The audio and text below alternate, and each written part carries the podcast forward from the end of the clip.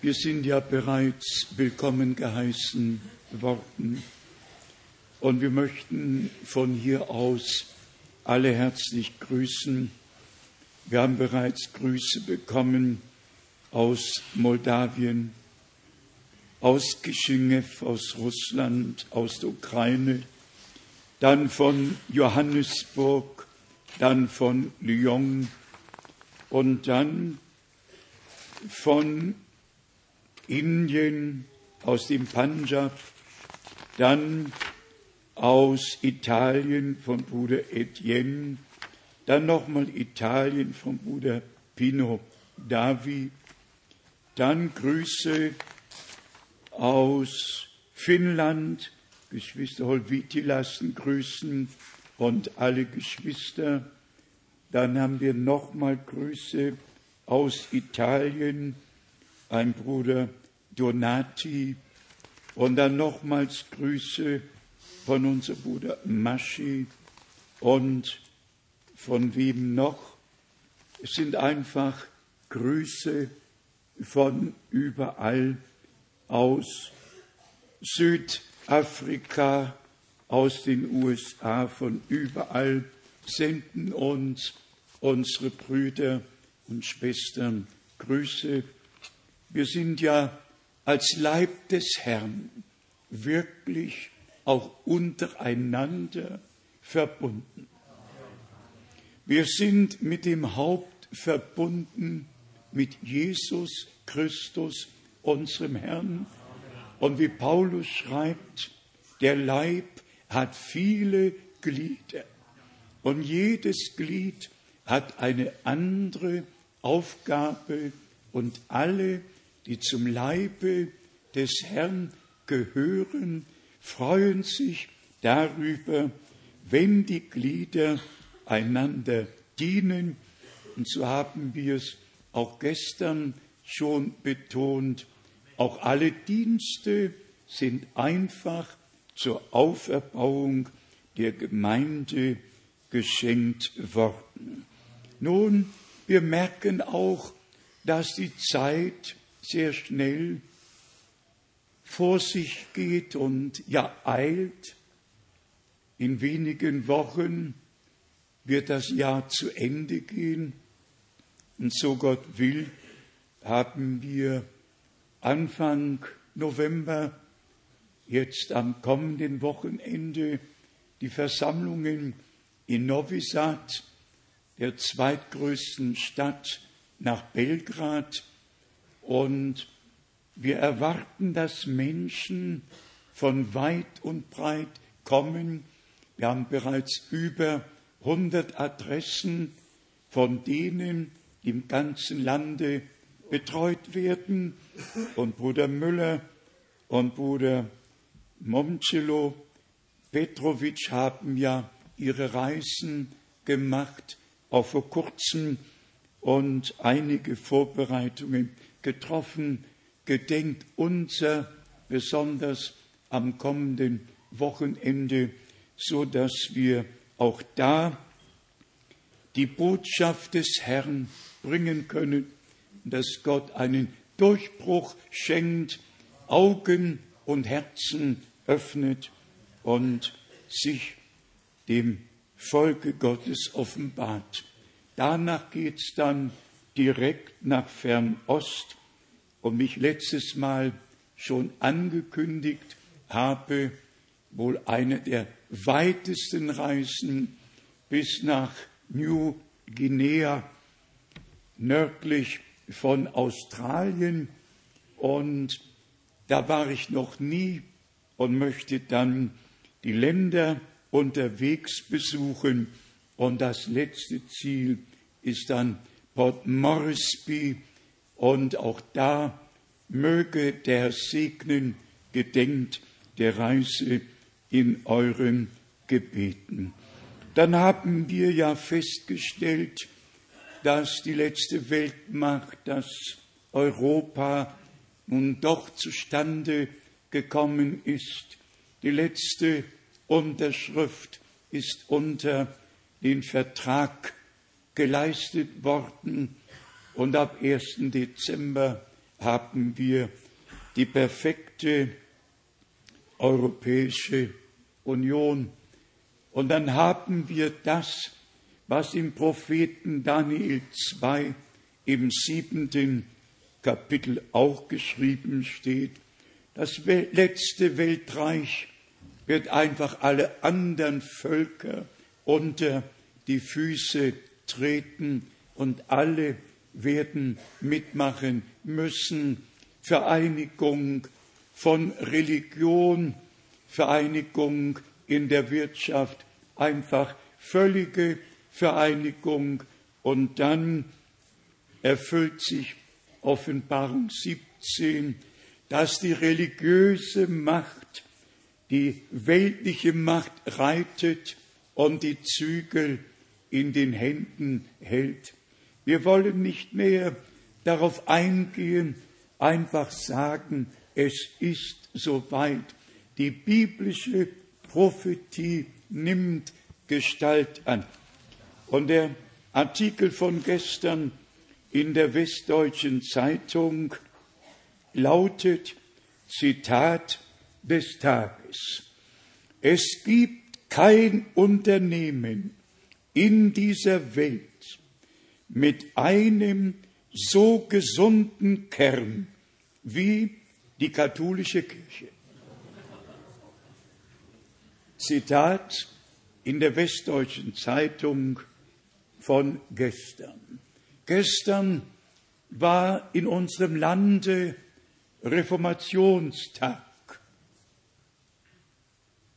Martin Luther hat 95 Thesen an die Schlosskirche zu Wittenberg genagelt. Wir haben die Schlosskirche gesehen, die Tür gesehen, haben Wittenberg besichtigt. Und was ist daraus geworden? Die 350 protestantischen Kirchen, die seit der Zeit entstanden sind, haben alle ihre Blicke nach Rom gerichtet. Und nur die Auserwählten erkennen den Tag und die Botschaft, die an uns aus Gnaden gerichtet wurde.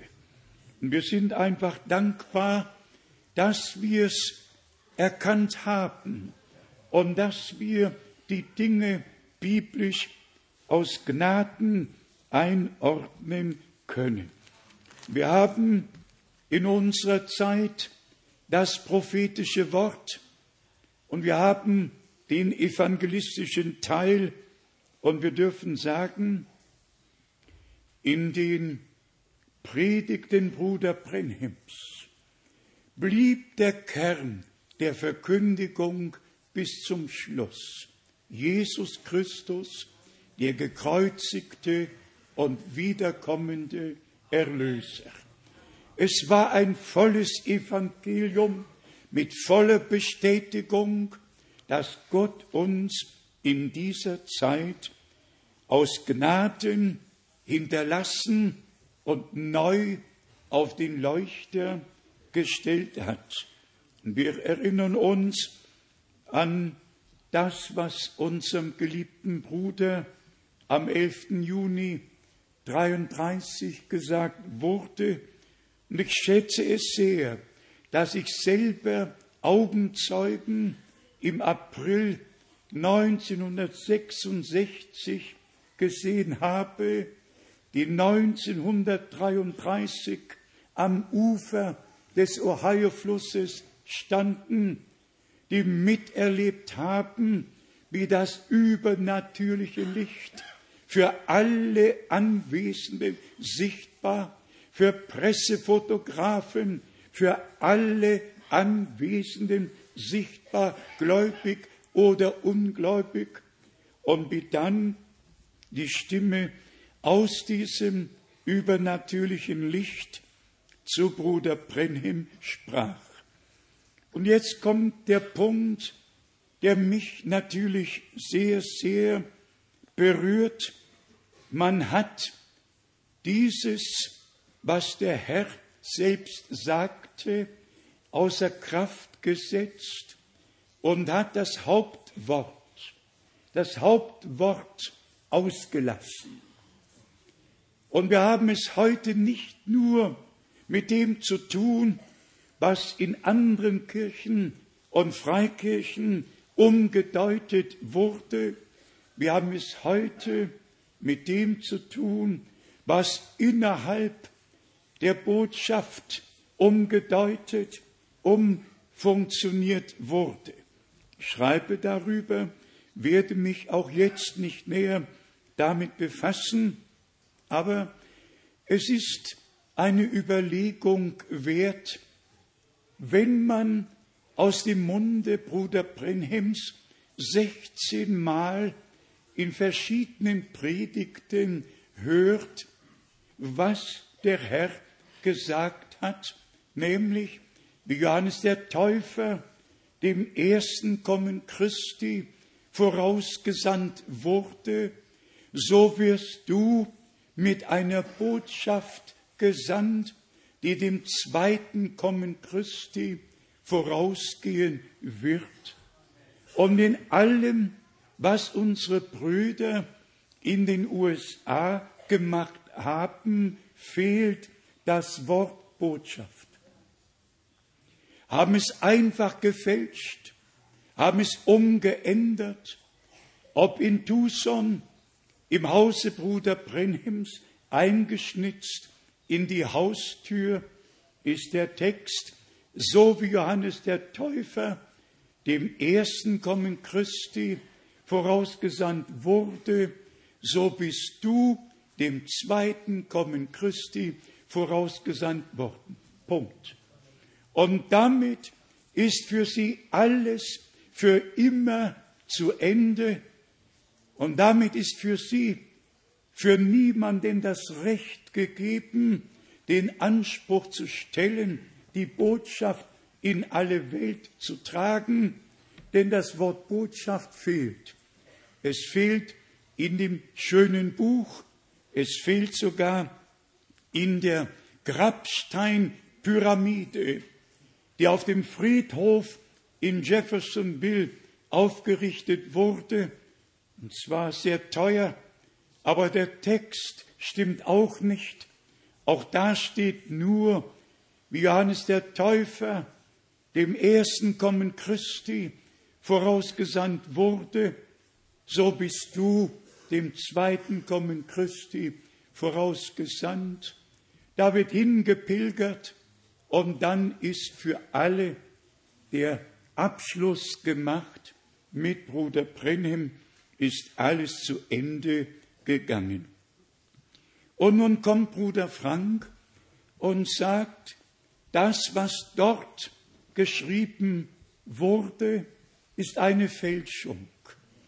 Und ich habe die 16 Zitate aus dem Munde Bruder Brenhems und ich werde sie im nächsten Rundbrief veröffentlichen, damit alle hundertprozentig wissen, was der Herr gesagt, was Bruder Brennem gesagt hat und was diese Herrschaften gefälscht haben. Und ich habe es bereits erwähnt, all die Fälschungen in all den Kirchen und Freikirchen, all die Umdeutungen, Umfunktionierungen der Heiligen Schrift, die berühren uns heute nicht. Aber das, was innerhalb der Kreise derer geschieht, die herausgerufen wurden, wir haben das Recht auf reine Wahrheit. Wir haben das Recht auf die ungefälschte Botschaft. Gott ist wahrhaftig, obgleich jeder Mensch ein Lügner ist. Hätten die Brüder ein wenig Ehrfurcht gehabt, dann hätten sie das nicht getan. Aber ich will nicht näher darauf eingehen, es ist ihre Überzeugung, dass eben Brennem noch einmal wiederkommt und dann den letzten Abschluss machen wird. Ich habe heute, ich werde nicht näher darauf eingehen, vor mir heißt es in der Hauptzeile, Hier sind einige Zitate von den insgesamt 55 Zitaten, die Bruder Brenhem über den dritten Zug gemacht hat. Und schon wieder ein Punkt, wir werden uns daran nicht aufhalten, es ist nur ein großer Schmerz, wenn Brüder überall in der Welt auftreten und sagen, der Prophet hat gesagt, der Prophet hat gesagt. Und sie unterscheiden noch nicht einmal, was er vor Öffnung der Siegel sagte und was er nach Öffnung der Siegel sagte. Und lass mich das mit aller Deutlichkeit aus dem letzten Zitat vom 25. Juni 65 sagen, hier aus dem Munde Bruder Brenhems, der erste Zug war Heilung, der zweite Zug war prophetisch, der dritte war die Offenbarung des Wortes und aller Geheimnisse. Also legen wir es zu den Akten, das ist abgeschlossen, genauso wie Gott zu Mose gesagt hat, ich werde dir zwei Zeichen geben und sie auch gab. Dann war mit dem Dienst Mose der Teil, der ihm aufgetragen wurde, beendet. Da brauchte niemand kommen und sagen, er müsste noch einmal auftreten, um irgendeinen Dienst zu tun. Der Dienst war getan. Und genauso ist es in unserer Zeit. Auch Johannes der Täufer ist erst genommen worden, als sein Dienst zu Ende war. Alles geschieht doch im Hause Gottes, im Reiche Gottes, in der Gemeinde, nach dem Willen Gottes, der uns im Worte Gottes hinterlassen wurde. Ehrlich gesagt, es haben unbefugte Menschen in das Wort, auch in die Botschaft eingegriffen und haben großes Unheil angerichtet. Unsere Aufgabe ist es, das ewig bleibende Wort zu verkündigen, und das werden wir tun, solange Odem in uns ist. Lesen wir einige Bibelstellen. Die erste aus dem zweiten Korinther, aus dem zweiten Korinther, dem zweiten Kapitel, Vers 17, zweite Korinther, zweites Kapitel, Vers 17. Nun, wir machen es nicht wie so, viele, die mit Gottes Wort hausieren gehen. Nein, aus reinem Herzen, nein, aus, auf Antrieb Gottes reden wir vor Gottes Angesicht in Jesus Christus. Also wir reden nicht nur, sondern auf, auf Antrieb Gottes, vor dem Angesicht Gottes, vor dem Angesicht Jesu Christi. Wir sagen doch nicht nur etwas, wir sagen das, was Gott gesagt hat. Und das sagen wir im Namen Jesu Christi, unseres Herrn, in der direkten Gegenwart Gottes. Das, was wir hier sagen, würden wir sagen, wenn der Herr hier auf der Plattform Platz nehmen würde. Es ist Gottes heiliges Wort. Im zweiten Korinther, im dritten Kapitel, steht in Vers 6 geschrieben, 2. Korinther 3, Vers 6, er ist es auch, der uns tüchtig gemacht hat zu Dienern des neuen Bundes, nicht des Buchstabens, sondern des Geistes, denn der Buchstabe tötet, der Geist aber macht lebendig. Also Das Wort muss Geist und Leben werden. Und Geist und Leben wird es nur, wenn es durch den Heiligen Geist dem Einzelnen aus Gnaden geoffenbart wird. Dann im zweiten Korinther, im vierten Kapitel, direkt von Anfang an. Deshalb werden wir, weil wir infolge des uns widerfahrenen Erbarmens dieses Amt zu verwalten haben, nicht mutlos. Wir werden nicht mutlos, auch wenn uns all die Dinge zu Herzen gehen und großen Schmerz bereiten. Wir werden nicht mutlos. Warum nicht? Wir wissen, der Herr selbst wird sein Erlösungswerk mit der Gemeinde vollenden auf den glorreichen Tag seiner Wiederkunft.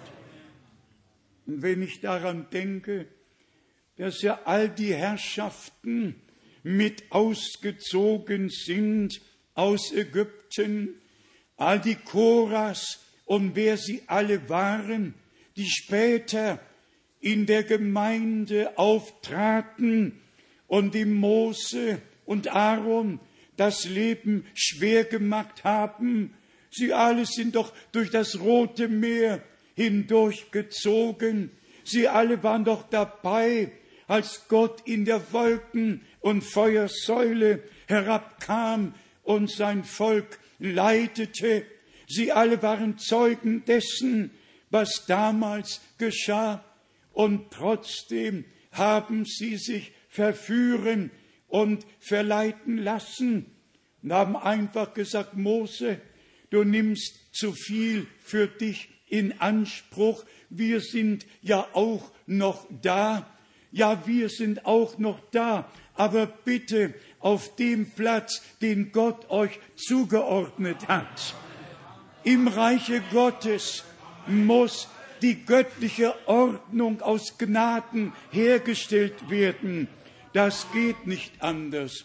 Und wenn Paulus im Neuen Testament darüber schreibt, über all die Herrschaften, die falsche Lehren vorgetragen haben. Apostelgeschichte 20.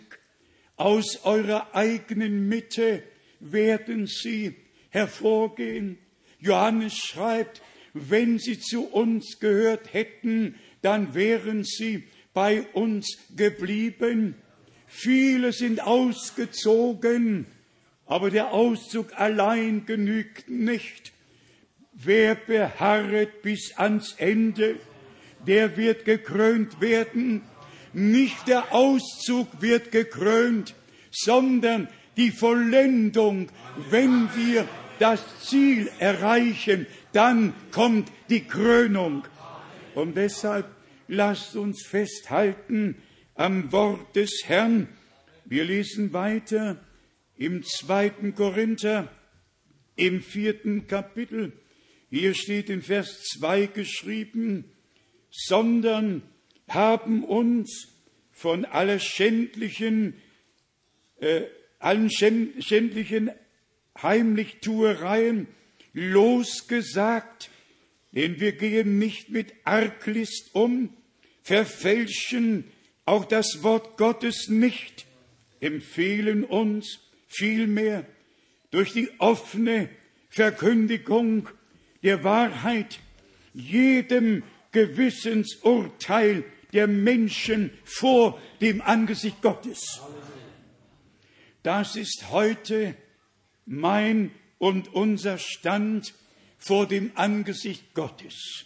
Weiter in Vers 3, wenn trotzdem die von uns verkündigte Heilsbotschaft, das von uns verkündigte Evangelium verhüllt ist, dann doch nur bei denen, die verloren gehen. Und das können wir nicht ändern. Darauf haben wir keinen Einfluss. Wer zur Rettung bestimmt ist, dem wird's geoffenbart. Und wer das Wort nicht auf und annimmt im Glauben, der wird seinen eigenen Weg weitergehen und wie er geschrieben steht, dem bleibt es verhüllt und solche Menschen gehen verloren. Ich möchte es einfach betonen. Werde dankbar für die Offenbarung, die Gott uns aus Gnaden geschenkt hat. Werde dankbar für das, was Gott uns anvertraut hat, dass wir Jesus Christus in den Mittelpunkt gestellt haben und die Verkündigung des vollen, ewig gültigen Evangeliums. Jetzt bleibt nur noch eins übrig, das bei uns geschieht, was in Apostelgeschichte, dem zweiten Kapitel von Vers 32 bis 41 geschah.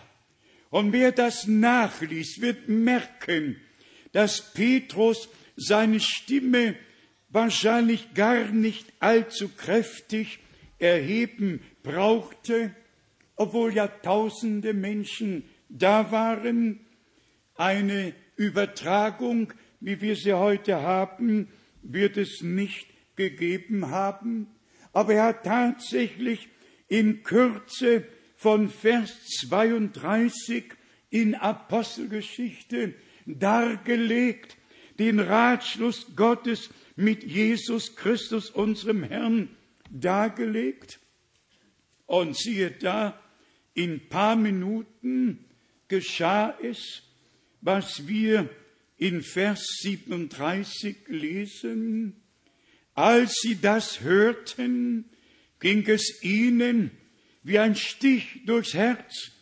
Und sie wandten sich an Petrus und die anderen Apostel mit der Frage, was, was sollen wir tun, liebe Brüder? Ich warte auf den Moment, wo wir nicht mehr sagen müssen, wer möchte dem Herrn sein Leben weihen.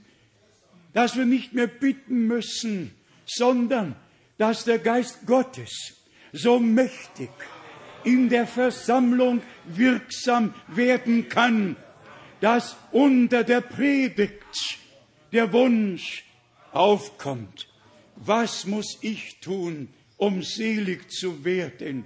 Was muss ich tun, um gerettet zu werden? Und dann kam die Antwort von Vers 38. Hier steht geschrieben, da antwortete ihnen Petrus, tut Buße und lasst euch ein jeder auf den Namen Jesu Christi zur Vergebung eurer Sünden taufen, so werdet ihr die Gabe des Heiligen Geistes empfangen. Denn euch gilt die Verheißung und euren Kindern und allen, die noch ferne stehen, so viele ihrer der Herr, unser Gott, berufen wird. Da brauchte nicht nachgeholfen zu werden. Die Predigt drang in ihre Herzen und der Ruf war da. Was müssen wir tun, um das zu erleben, was ihr erlebt habt? Und siehe da, die Antwort wurde gegeben und es waren 3000 Menschen, die in einer Predigt an einem Tage selig geworden sind, gläubig geworden sind und sich haben taufen lassen. Doch wir warten auf das mächtige Wirken Gottes und wie wohl hier in der Einleitung gesagt wurde, jede Versammlung soll so sein, wie sich unsere Brüder und Schwestern am Anfang auf dem Söller versammelt haben, in der Erwartung, dass Gott seinen Heiligen Geist ausgießt, in der Erwartung, dass Übernatürliches in der Gemeinde geschieht und zwar in dem Gottesdienst, in dem wir uns gerade befinden. Dann haben wir ja den besonderen Gedanken mit der geistlichen Speise, die ausgeteilt werden muss, und mir wird immer größer, die geistliche Speise hängt mit dem direkten Willen Gottes zusammen. Und dazu möchte ich das Wort aus dem Johannesevangelium aus dem Munde unseres Herrn kommend lesen. Johannes Evangelium, viertes Kapitel. Hier ist von Vers 27 die Rede davon, dass der Herr und seine Jünger etwas zu essen benötigten. Und von Vers 32 lesen wir, da antwortete ihn, er antwortete ihnen aber, ich habe eine Speise zu essen, von der ihr nicht wisst. Da sagten die Jünger zueinander, hat ihm denn jemand zu essen gebracht? Und dann kommt die Antwort, Jesus erwiderte ihnen, meine Speise ist die, dass ich den Willen dessen tue, der mich gesandt hat und sein Werk vollende. Und sein Werk vollende. Die Verkündigung des wahren Wortes, die geistliche Speise hängt zusammen mit der Vollendung dessen, was Gott sich vorgenommen hat. Und es betrifft die Ernte, denn hier haben wir es weiter von Vers 35. Sagt ihr nicht selbst, es wird noch vier Monate, bis die Ernte kommt? Nun sage ich euch, lasset eure Augen aufschauen und seht die Felder an, sie sind weiß zur Ernte. Also, wir brauchen nicht warten, bis die Ernte ganz am Ende weltweit kommt, sondern in den 2000 Jahren ist das Wort gesät worden, Menschen sind gläubig geworden und es war Frucht in der gesamten Zeit. Und dann lesen wir in Vers 36, nunmehr empfängt der Schnitter Lohn, und zwar dadurch, dass er Frucht sammelt zum ewigen Leben, damit beide sich gemeinsam freuen, der Seemann und der Schnitter. Und dann lesen wir in Vers 37 und 38, denn in diesem Falle trifft das Sprichwort zu, ein anderer ist, der da sät, und ein anderer, der da erntet. Ich habe euch ausgesandt, um das zu ernten, wofür ihr nicht gearbeitet habt. Andere haben die Arbeit geleistet und ihr seid in ihre Arbeit eingetreten. Er, der Sämann des guten Samens, gemäß Matthäus 13 und besonders Vers 37 und 38, der gute Same des Wortes, der gesät wurde, ist aufgegangen und die aufgegangene Frucht des Samens sind die wahren Kinder Gottes, die den göttlichen Samen in sich aufgenommen haben. Und wenn wir dazu Jakobus 1, Vers 18 lesen, hier wird's am deutlichsten ausgesprochen, wiedergeboren durch den ewig bleibenden Samen des Wortes Gottes. Jakobus 1, Vers 18. Aus freiem Liebeswillen hat er uns durch das Wort der Wahrheit erzeugt. Aus Gott erzeugt, aus Gott geboren, damit wir gewissermaßen die Erstlingsfrucht unter seinen Geschöpfen sind. Also dasselbe Wort, das Gott uns hinterlassen hat, haben wir aufgenommen und das Wort ist die göttliche Substanz und der Herr hat neues Leben durch seinen Geist in uns bewirken können und hat uns den direkten Zugang zu allem, was Gott uns bereitet hat, aus Gnaden geschenkt. Wenn wir dann im ersten Timotheus nachlesen, im vierten Kapitel, erster Timotheus, viertes Kapitel, hier haben wir die Beschreibung dessen, was am Ende der Tage geschehen würde.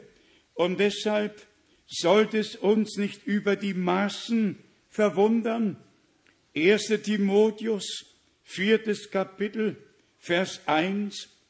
Der Geist aber kündigt ausdrücklich an, dass in späteren Zeiten manche vom Glauben abfallen werden, weil sie sich irreführenden Geistern und Lehren, die von Dämonen herrühren, zuwenden. Alles, was nicht von Gott kommt, von wem kommt es dann? Und Gott hat uns sein Wort gegeben. Und wir bleiben in diesem Worte, bis wir vom Glauben zum Schauen kommen.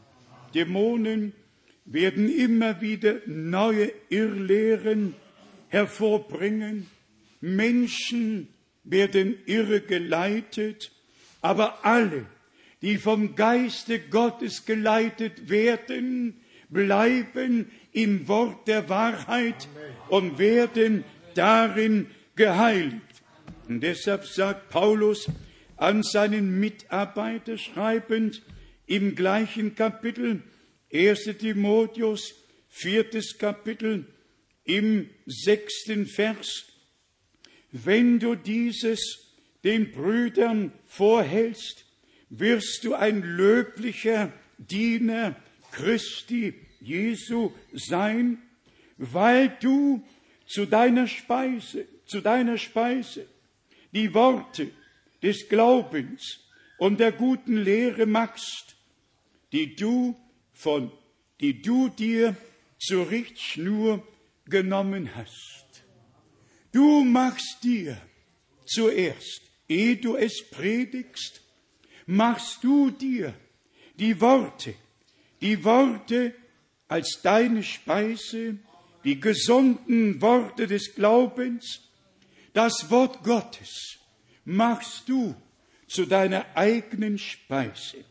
Das Wort, das dir anvertraut wurde, darfst du weitergeben. Und dann steht in Vers 16 im gleichen Kapitel, gib acht auf dich selbst und auf die Lehre, halte daran fest, denn wenn du das tust, wirst du sowohl dich selbst als auch deine Hörer retten. Und das muss einfach geschehen in dieser ernsten Zeit, in der wir angekommen sind.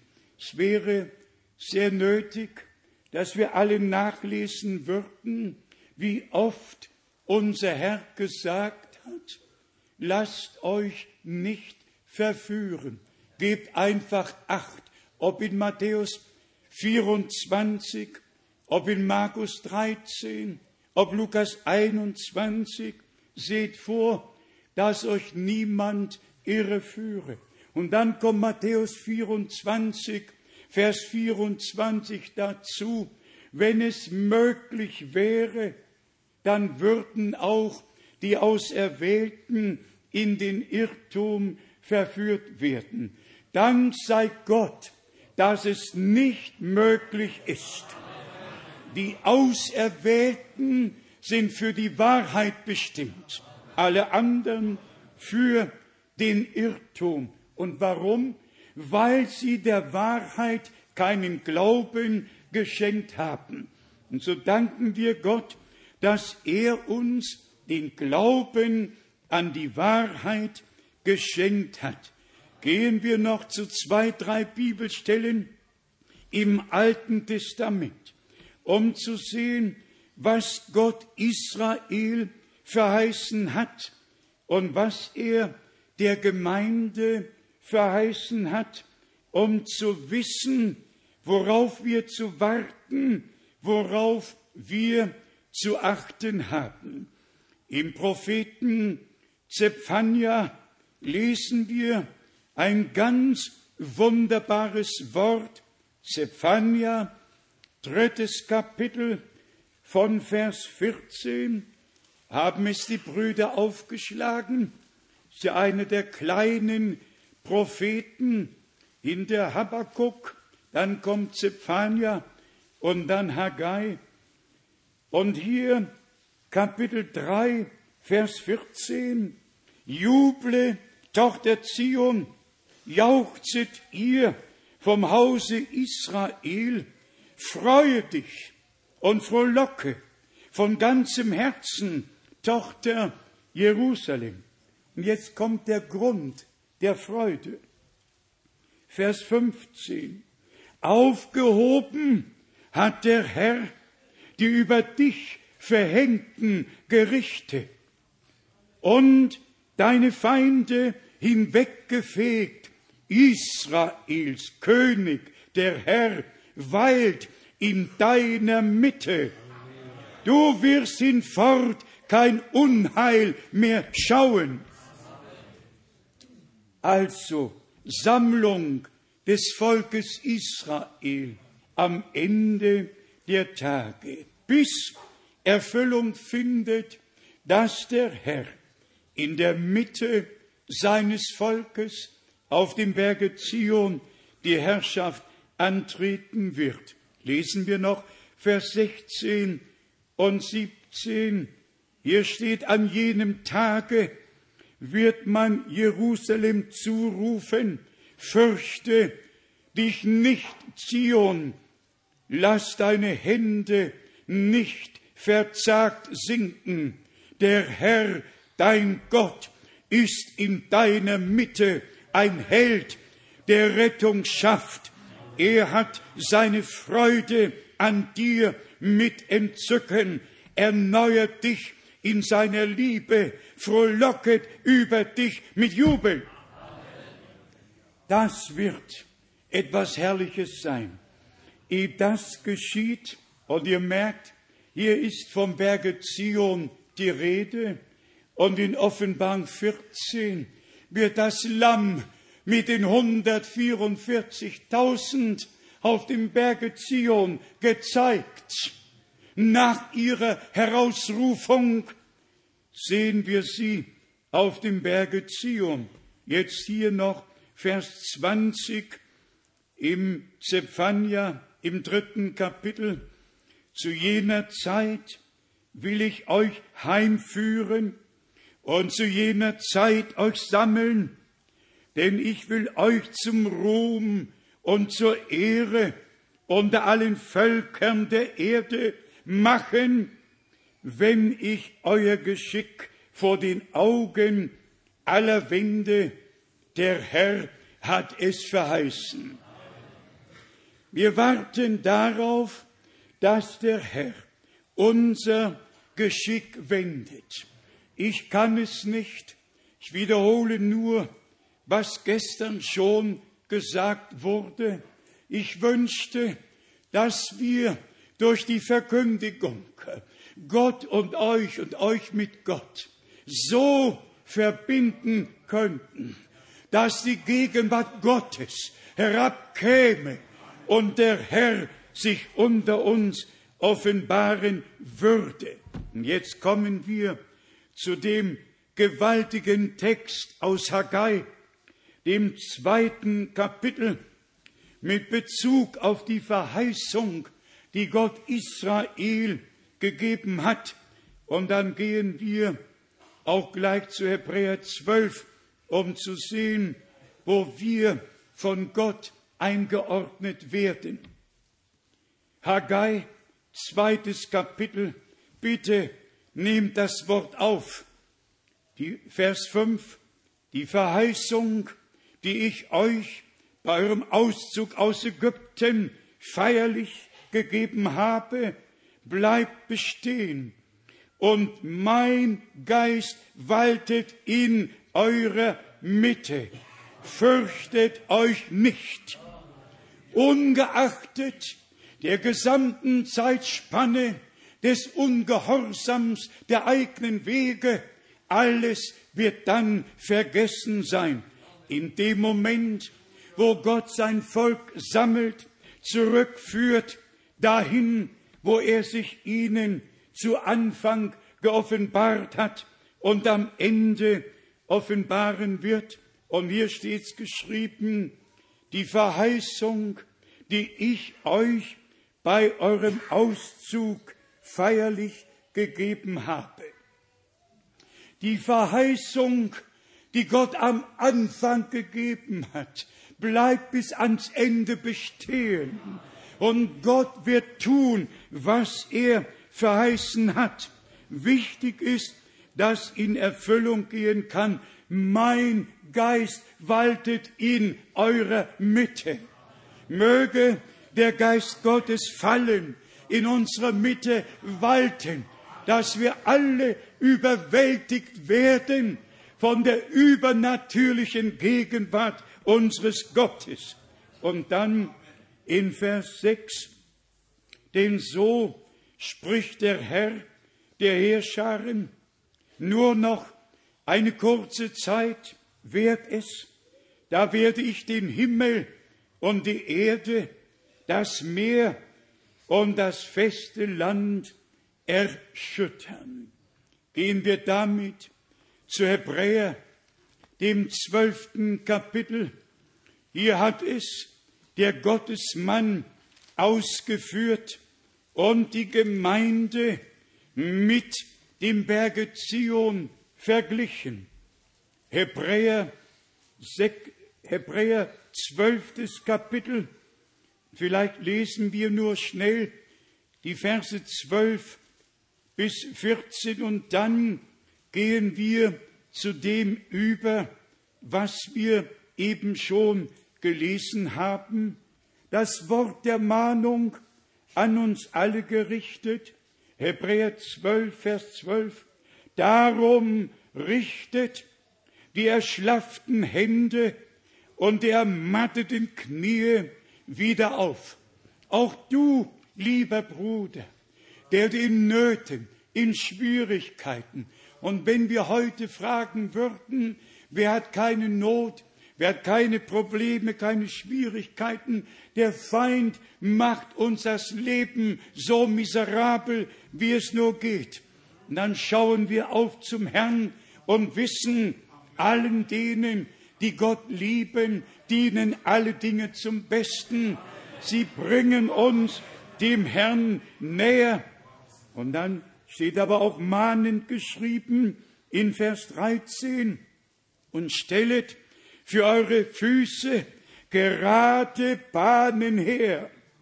Da denken wir an das Wort des Herrn, alles Hohe soll erniedrigt werden und alles Niedrige soll erhöht werden, dass ein gangbarer Weg dem Herrn bereitet wird und das Lahme nicht ganz vom rechten Wege abkomme, sondern vielmehr geheilt werde.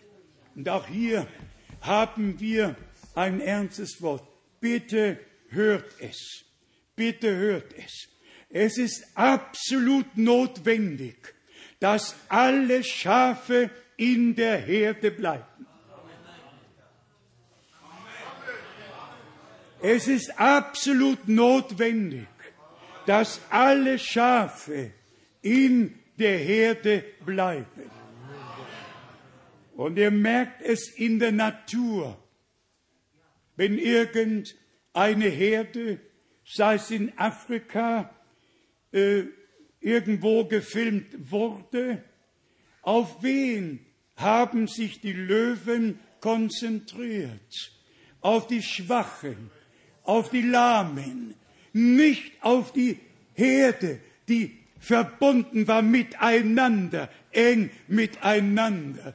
Aber die Einzelnen, die irgendwo zurückgeblieben sind, auf die hat sich der Löwe gestürzt. Bleibt nicht zurück.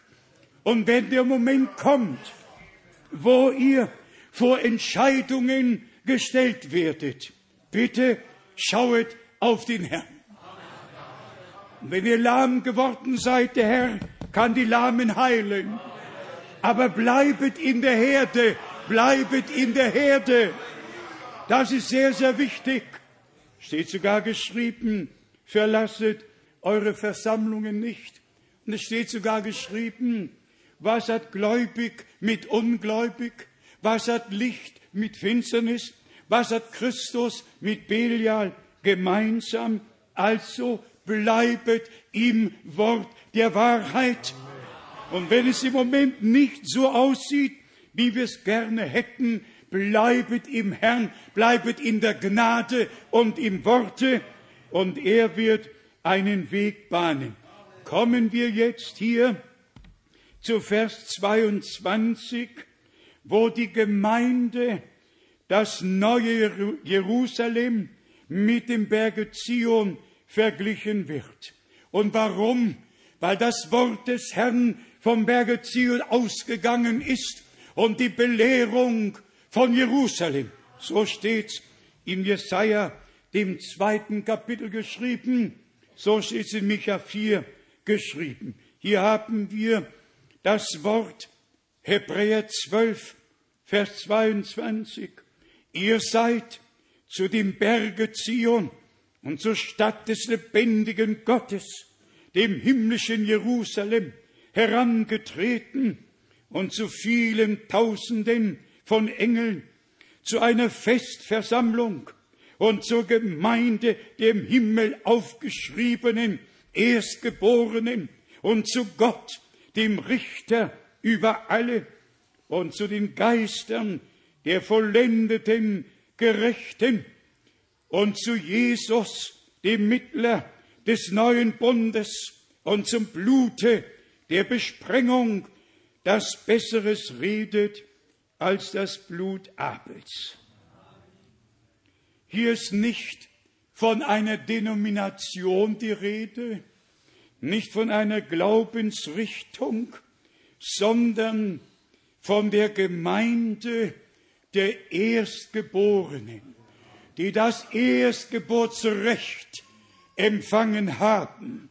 Er, der Erlöser, der Erstgeborene unter vielen Brüdern und alle erlösten Söhne und Töchter Gottes haben das Erstgeburtsrecht wir sind wiedergeboren worden zu einer lebendigen Hoffnung und wir sind zu dem zurückgebracht worden, was von Jerusalem ausgegangen ist.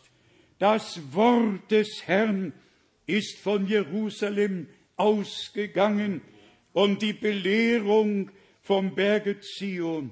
Und nun sagt es hier, ihr, ihr, die ihr jetzt die Gemeinde des Herrn bildet. Ihr seid zu der Stadt des lebendigen Gottes, dem himmlischen Jerusalem herangetreten. Würden wir zur Offenbarung 21 gehen, komm, ich will dir die Braut des Lammes zeigen. Und er sah, wie das neue Jerusalem herabkommt. Brüder und Schwestern, so wie Gott dass Jerusalem dort, dort für sein Volk Israel erwählt hat, so hat er das neue Jerusalem für die Braut erwählt und ist hingegangen, um uns die Städte zu bereiten. Hier steht's ja geschrieben in Offenbarung 21, Vers 2, Offenbarung 21, Vers 2. Und ich sah die heilige Stadt, ein neues Jerusalem, aus dem Himmel herabkommen, von Gott her, ausgestattet wie eine für ihren Bräutigam geschmückte Braut. Brüder und Schwestern, wir haben eine sehr hohe Berufung empfangen und nehmen die Verkündigung des Wortes ernst, denn die Gnadenzeit geht zu Ende und wir rechnen mit der Wiederkunft unseres Herrn, die jederzeit geschehen kann. Lesen wir die Stelle, die Bezug nimmt auf Haggai, die wir schon im Alten Testament gelesen haben, und zwar Vers 26 in Hebräer, dem zwölften Kapitel. Seine Stimme hat damals die Erde erschüttert, jetzt aber hat er diese Verheißung gegeben. Noch einmal werde ich nicht nur die Erde, sondern auch den Himmel erbeben lassen. Also das Wort aus dem Alten im Neuen Testament bestätigt. Und hier lesen wir dann noch in Vers 25 im Hebräer 12, hütet euch, dass ihr den nicht ablehnt, der zu euch redet. Hütet euch, dass ihr den nicht ablehnt, der zu euch redet. Das sollte man in unsere Herzen so tief hineinlegen. Hütet euch, dem der Herr spricht zum letzten Mal. Ich glaube, es ist die letzte Botschaft, die der Herr der gesamten Menschheit und besonders den Auserwählten jetzt schenkt, auf dass alle, die ein Ohr haben zu hören, dass sie darauf achten und wie hier geschrieben steht, hütet euch, dass ihr den nicht ablehnt, der zu euch redet. Nicht ein Prophet, nicht ein Prediger, sondern der Herr spricht durch sein Wort zu uns allen. Und dann sind wir wieder bei dem Punkt, es muss uns gelingen, es muss mir, es muss uns gelingen, die Verbindung von Gott zu uns und die Verbindung von uns zu Gott herzustellen. Die Versöhnung ist doch geschehen. 2. Korinther, fünftes Kapitel von Vers 17. Lasset euch versöhnen mit Gott. Gott war in Christo und hat die Welt mit sich versöhnt. Und an Christi Stadt rufen wir, lasset euch versöhnen mit Gott. Die Versöhnung hat stattgefunden. Wir sind mit Gott im Frieden. Wir haben Frieden gefunden durch Jesus Christus, unserem Herrn. Und deshalb nehmen wir es aus Gnaden als Geschenk an und bedanken uns bei Gott, dem Herrn, von Herzen dafür. Ich hoffe, dass wir das alle begriffen haben.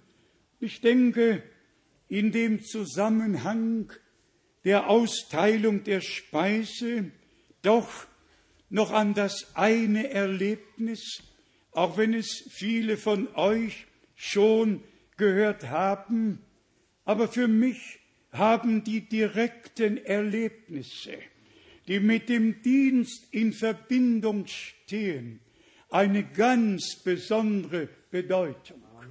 Das mag bei euch anders sein. Aber wie wir gelesen haben, hütet euch, dass ihr den nicht ablehnt, der zu euch redet. Und Gott hat tatsächlich immer wieder durch Menschenmund geredet und hat sein Wort geoffenbart. Gestattet, dass ich das heute hier einmal so sage, weil ich einen direkten Anteil an der Verbreitung der Botschaft in Jeffersonville hatte. Ich will nicht näher darauf eingehen, aber hätte ich die Brüder am 12. 13. April 66 nicht zusammengerufen und ihnen gesagt, dass die Predigten Bruder Brenhems jetzt gedruckt werden müssen, weil sie in andere Sprachen übersetzt werden müssen, hätte kein Mensch auf Erden von der Botschaft gehört. Am Ende der 60er Jahre haben wir dann in Edmonton, Kanada, ein Büro eröffnet, weil die Betreuung von Jeffersonville nicht so war, wie wir sie eigentlich gewünscht hatten. Und dann waren eben zwei Büros. Das eine Büro in Kanada hat Donny Bablitz geleitet und einige haben ihm mitgeholfen. Ich habe dann von 1969 beide Anschriften auf der ganzen Erde weitergegeben und man konnte die Predigten Bruder Brenhems in Jeffersonville und in Edmonton bestellen und auch bekommen. Jetzt geschah Folgendes. Ich habe im Kalender nachgesehen, ich habe zwei Vermerke, einen von 74, einen von 75 und ich muss ehrlich sein, es geht nicht ganz genau daraus hervor, äh, welcher Termin oder welches Datum es war.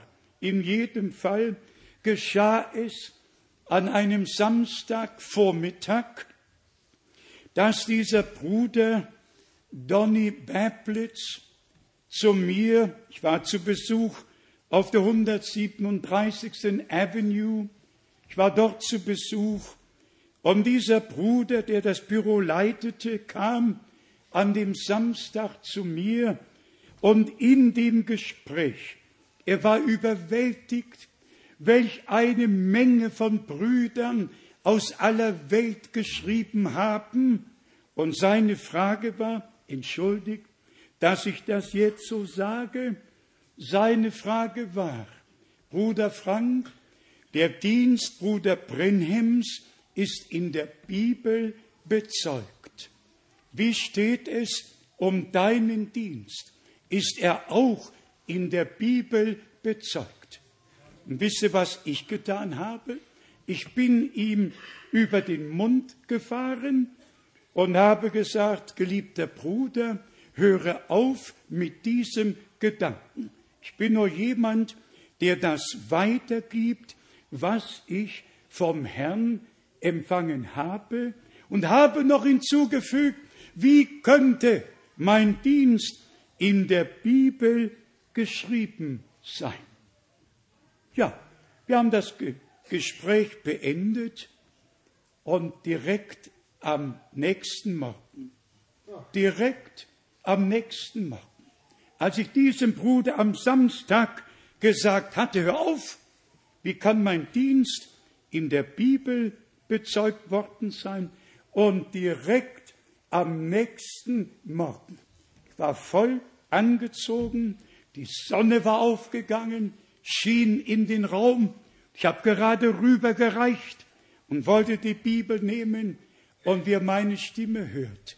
Mein Knecht, ich habe dich gemäß Matthäus 24, Vers 45 bis 47 dazu bestimmt, die Speise auszuteilen. Ich muss es einfach so sagen, wie es damals geschah.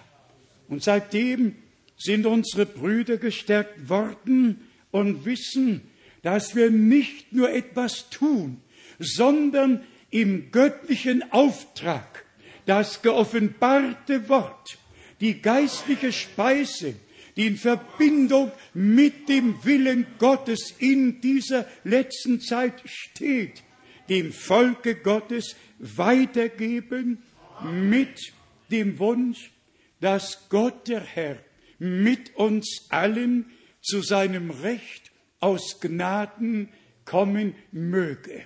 Auch der heutige Tag soll dazu dienen, dass wir im Glauben gestärkt werden, dass wir einfach wissen, wir leben in der Zeit, wo sich Verheißungen erfüllen. Wir leben in der Zeit, wo wir Anteil bekommen haben an dem, was Gott gegenwärtig tut. Sagen wir es noch ganz zum Schluss. Wenn mit Bruder Brenhem alles zu Ende gegangen wäre, dann hätte der Herr bestimmt kommen müssen. Denn was soll die gesamte Zeit, die seitdem verstrichen ist? Aber Gott hat alles gewusst. Und wir nutzen diese Zeit, um die letzte Botschaft bis an die Enden der Erde zu tragen. Möge der Geist Gottes in unserer Mitte walten. Möge allen Offenbarung durch den Heiligen Geist zuteil werden. Ich kann euch versichern, wir sind nicht klug ersonnenen Fabeln gefolgt, nicht Deutungen, sondern dem wahren, geoffenbarten Worte Gottes für diese Zeit. Und alle, die aus Gott sind, werden die Stimme Gottes hören. Ich schäme mich des Evangeliums von Jesus Christus nicht. Und ich bin dankbar, dass er uns gewürdigt hat, in dieser Zeit zu leben, die Botschaft und den Tag zu erkennen, ich schon gesagt habe, und Anteil an dem zu bekommen, was Gott gegenwärtig auf Erden tut. Hüten wir uns, dass wir den nicht ablehnen, der durch sein Wort zu uns spricht und es uns durch seinen Heiligen Geist aus Gnaden offenbart. Ihm, dem allmächtigen Gott, sei Preis und Ehre, Ruhm und Anbetung in alle Ewigkeit. Halleluja. Amen. Lasst uns aufstehen. Singen wir den Chorus, oh, ich möchte schauen, den, der für mich starb.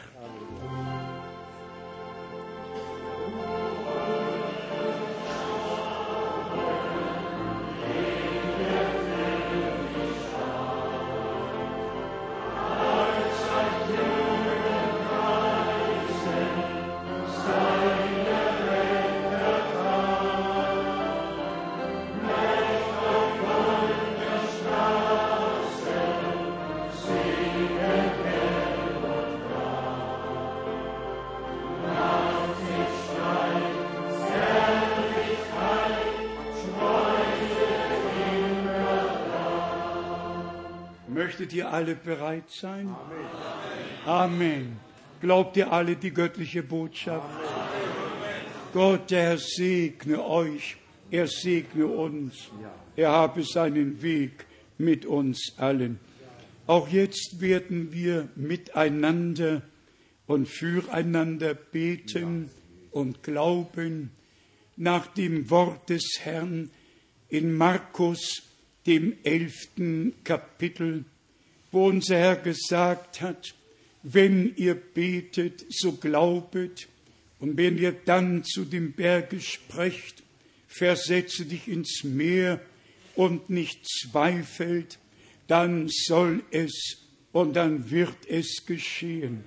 Möge heute Glaube in uns geweckt worden sein Brüder und Schwestern, wir sind keine Denomination. Wir sind der Leib des Herrn, die Gemeinde des lebendigen Gottes, die Braut des Lammes. Und deshalb redet der Herr in so deutlichen Worten mit uns, nicht mehr in Gleichnissen. Das tut er dem Volk gegenüber. Und den Seinen sagt er, euch ist es gegeben, die Geheimnisse des Reiches Gottes zu wissen. Und auch heute öffnet er unser Verständnis für die Schrift. Und wenn das mit euch geschehen ist, sagt einmal Amen. Amen. Amen. Wir dürfen freimütig bekennen, der Herr hat sich uns geoffenbart. Nicht nur den Jüngern auf dem Wege nach Emmaus, nicht nur den Elfen, nicht nur den 500 nach 1. Korinther 15. Er hat sich uns geoffenbart. Er hat mit uns geredet.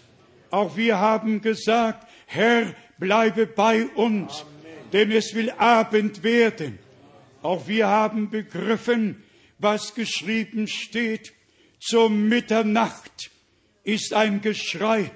Siehe, der Bräutigam kommt, macht euch auf, ihm zu begegnen. Und nun dürfen wir zu denen gehören, die den letzten Ruf gehört haben, herausgekommen sind aus allen Überlieferungen, aus allen falschen Lehren, aus allen Deutungen. Und ich möchte an diesem Tage öffentlich aussprechen, im Leibe des Herrn darf nur Gottes heiliges Wort sein Amen. und keine einzige Deutung gefunden werden. Die Gemeinde des Herrn ist eine reine Wortbraut, geboren aus dem Wortsamen durch den Heiligen Geist. Und deshalb möge der Heilige Geist uns überschatten. Und wie wir gelesen haben, mein Geist waltet in eurer Mitte. O tragen wir solch ein Verlangen danach, dass wir es nicht länger aushalten können, sondern einfach sagen, geliebter Herr, lass es aus Gnaden geschehen. Wir wollen jetzt gleich beten, aber ich frage trotzdem noch einmal, haben wir Brüder und Schwestern oder Freunde hier, die ihre Entscheidung noch nicht ganz getroffen haben oder die vor einer Entscheidung, die fürs Leben wichtig ist, stehen und vor Gott treten und sagen, Herr, was willst du, dass ich tun soll? Was ist in deinem Willen, Herr, dass wir innerlich bereit sind, den Willen Gottes um jeden Preis zu tun?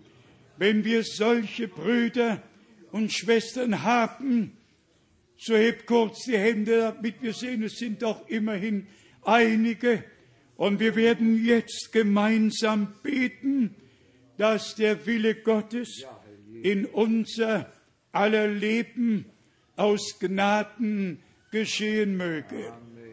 Treuer Herr, wir haben das Wort aus deinem Munde gelesen und gehört. Meine Speise ist, dass ich den Willen dessen tue, der mich gesandt hat. Geliebter Herr, und nun dürfen wir dein geoffenbartes, verheißenes Wort deinem Volke weitertragen und die geistliche Speise austeilen, damit deine Braut in den Willen Gottes hineingeführt werde. Denn nur im Willen Gottes sind wir geheiligt. So steht's in Hebräer, dem zehnten Kapitel, dem zehnten Vers. Geliebter Herr, möge niemand sein, der deine Stimme ablehnt. Möge niemand sein, der noch Bedenkzeit benötigt, sondern heute, so wir deine Stimme hören, dass wir darauf eingehen und dir danken, dass du mit uns redest. Und heute möchten wir uns bei dir bedanken, dass du uns das Verständnis für die Schrift geöffnet und dass wir dein Reden verstanden haben.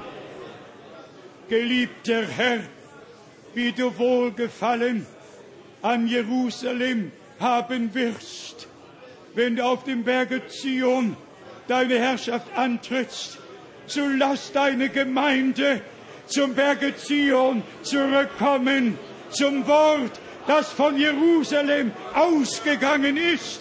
O Gott, habe deinen Weg, damit dein Wohlgefallen auf uns aus Gnaden ruhen kann. Dir, dem allmächtigen Gott, danken wir für die Fülle deines wunderbaren und heiligen Wortes. Halleluja!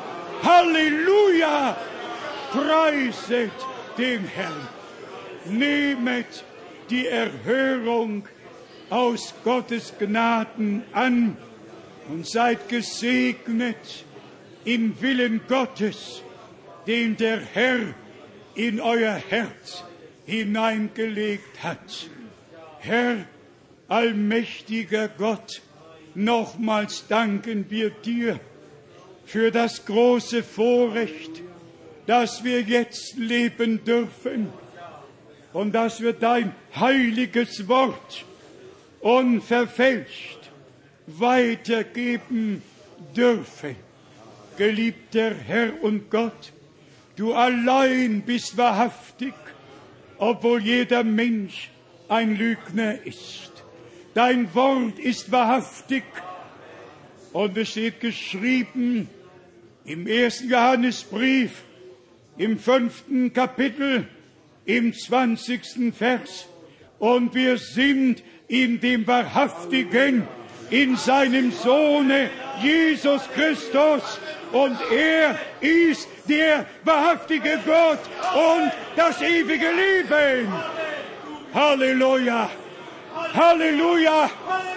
Halleluja! Oh Gott, es ist vollbracht. Wir danken dir für die Erlösung durch dein Blut. Wir danken dir für dein Wort. Und wir danken dir für den Heiligen Geist, der uns in alle Wahrheit leitet. Geliebter Herr, möge die ganze Welt, möge dein Volk auf der ganzen Erde Anteil an dem haben, ob sie hier sind. Oder in Neuseeland, Australien. Oder in Afrika. Oder auf dem nordamerikanischen Kontinent. Oder in Südamerika oder Zentralamerika. Im ganzen Osten und überall. Im ganzen Westen, in ganz Europa und auf allen Erdteilen. Möge es geschehen, dass dein Wort zum Zeugnis für die einen und zur Herausrufung für die anderen geschieht. O Gott im Himmel, wie herrlich ist dein Wort. Gelobt und gepriesen bist du, unser Herr und Gott im Namen Jesu Christi von Ewigkeit zu Ewigkeit. Und alles Volk sage Amen. Amen. Amen. Und nochmals Amen.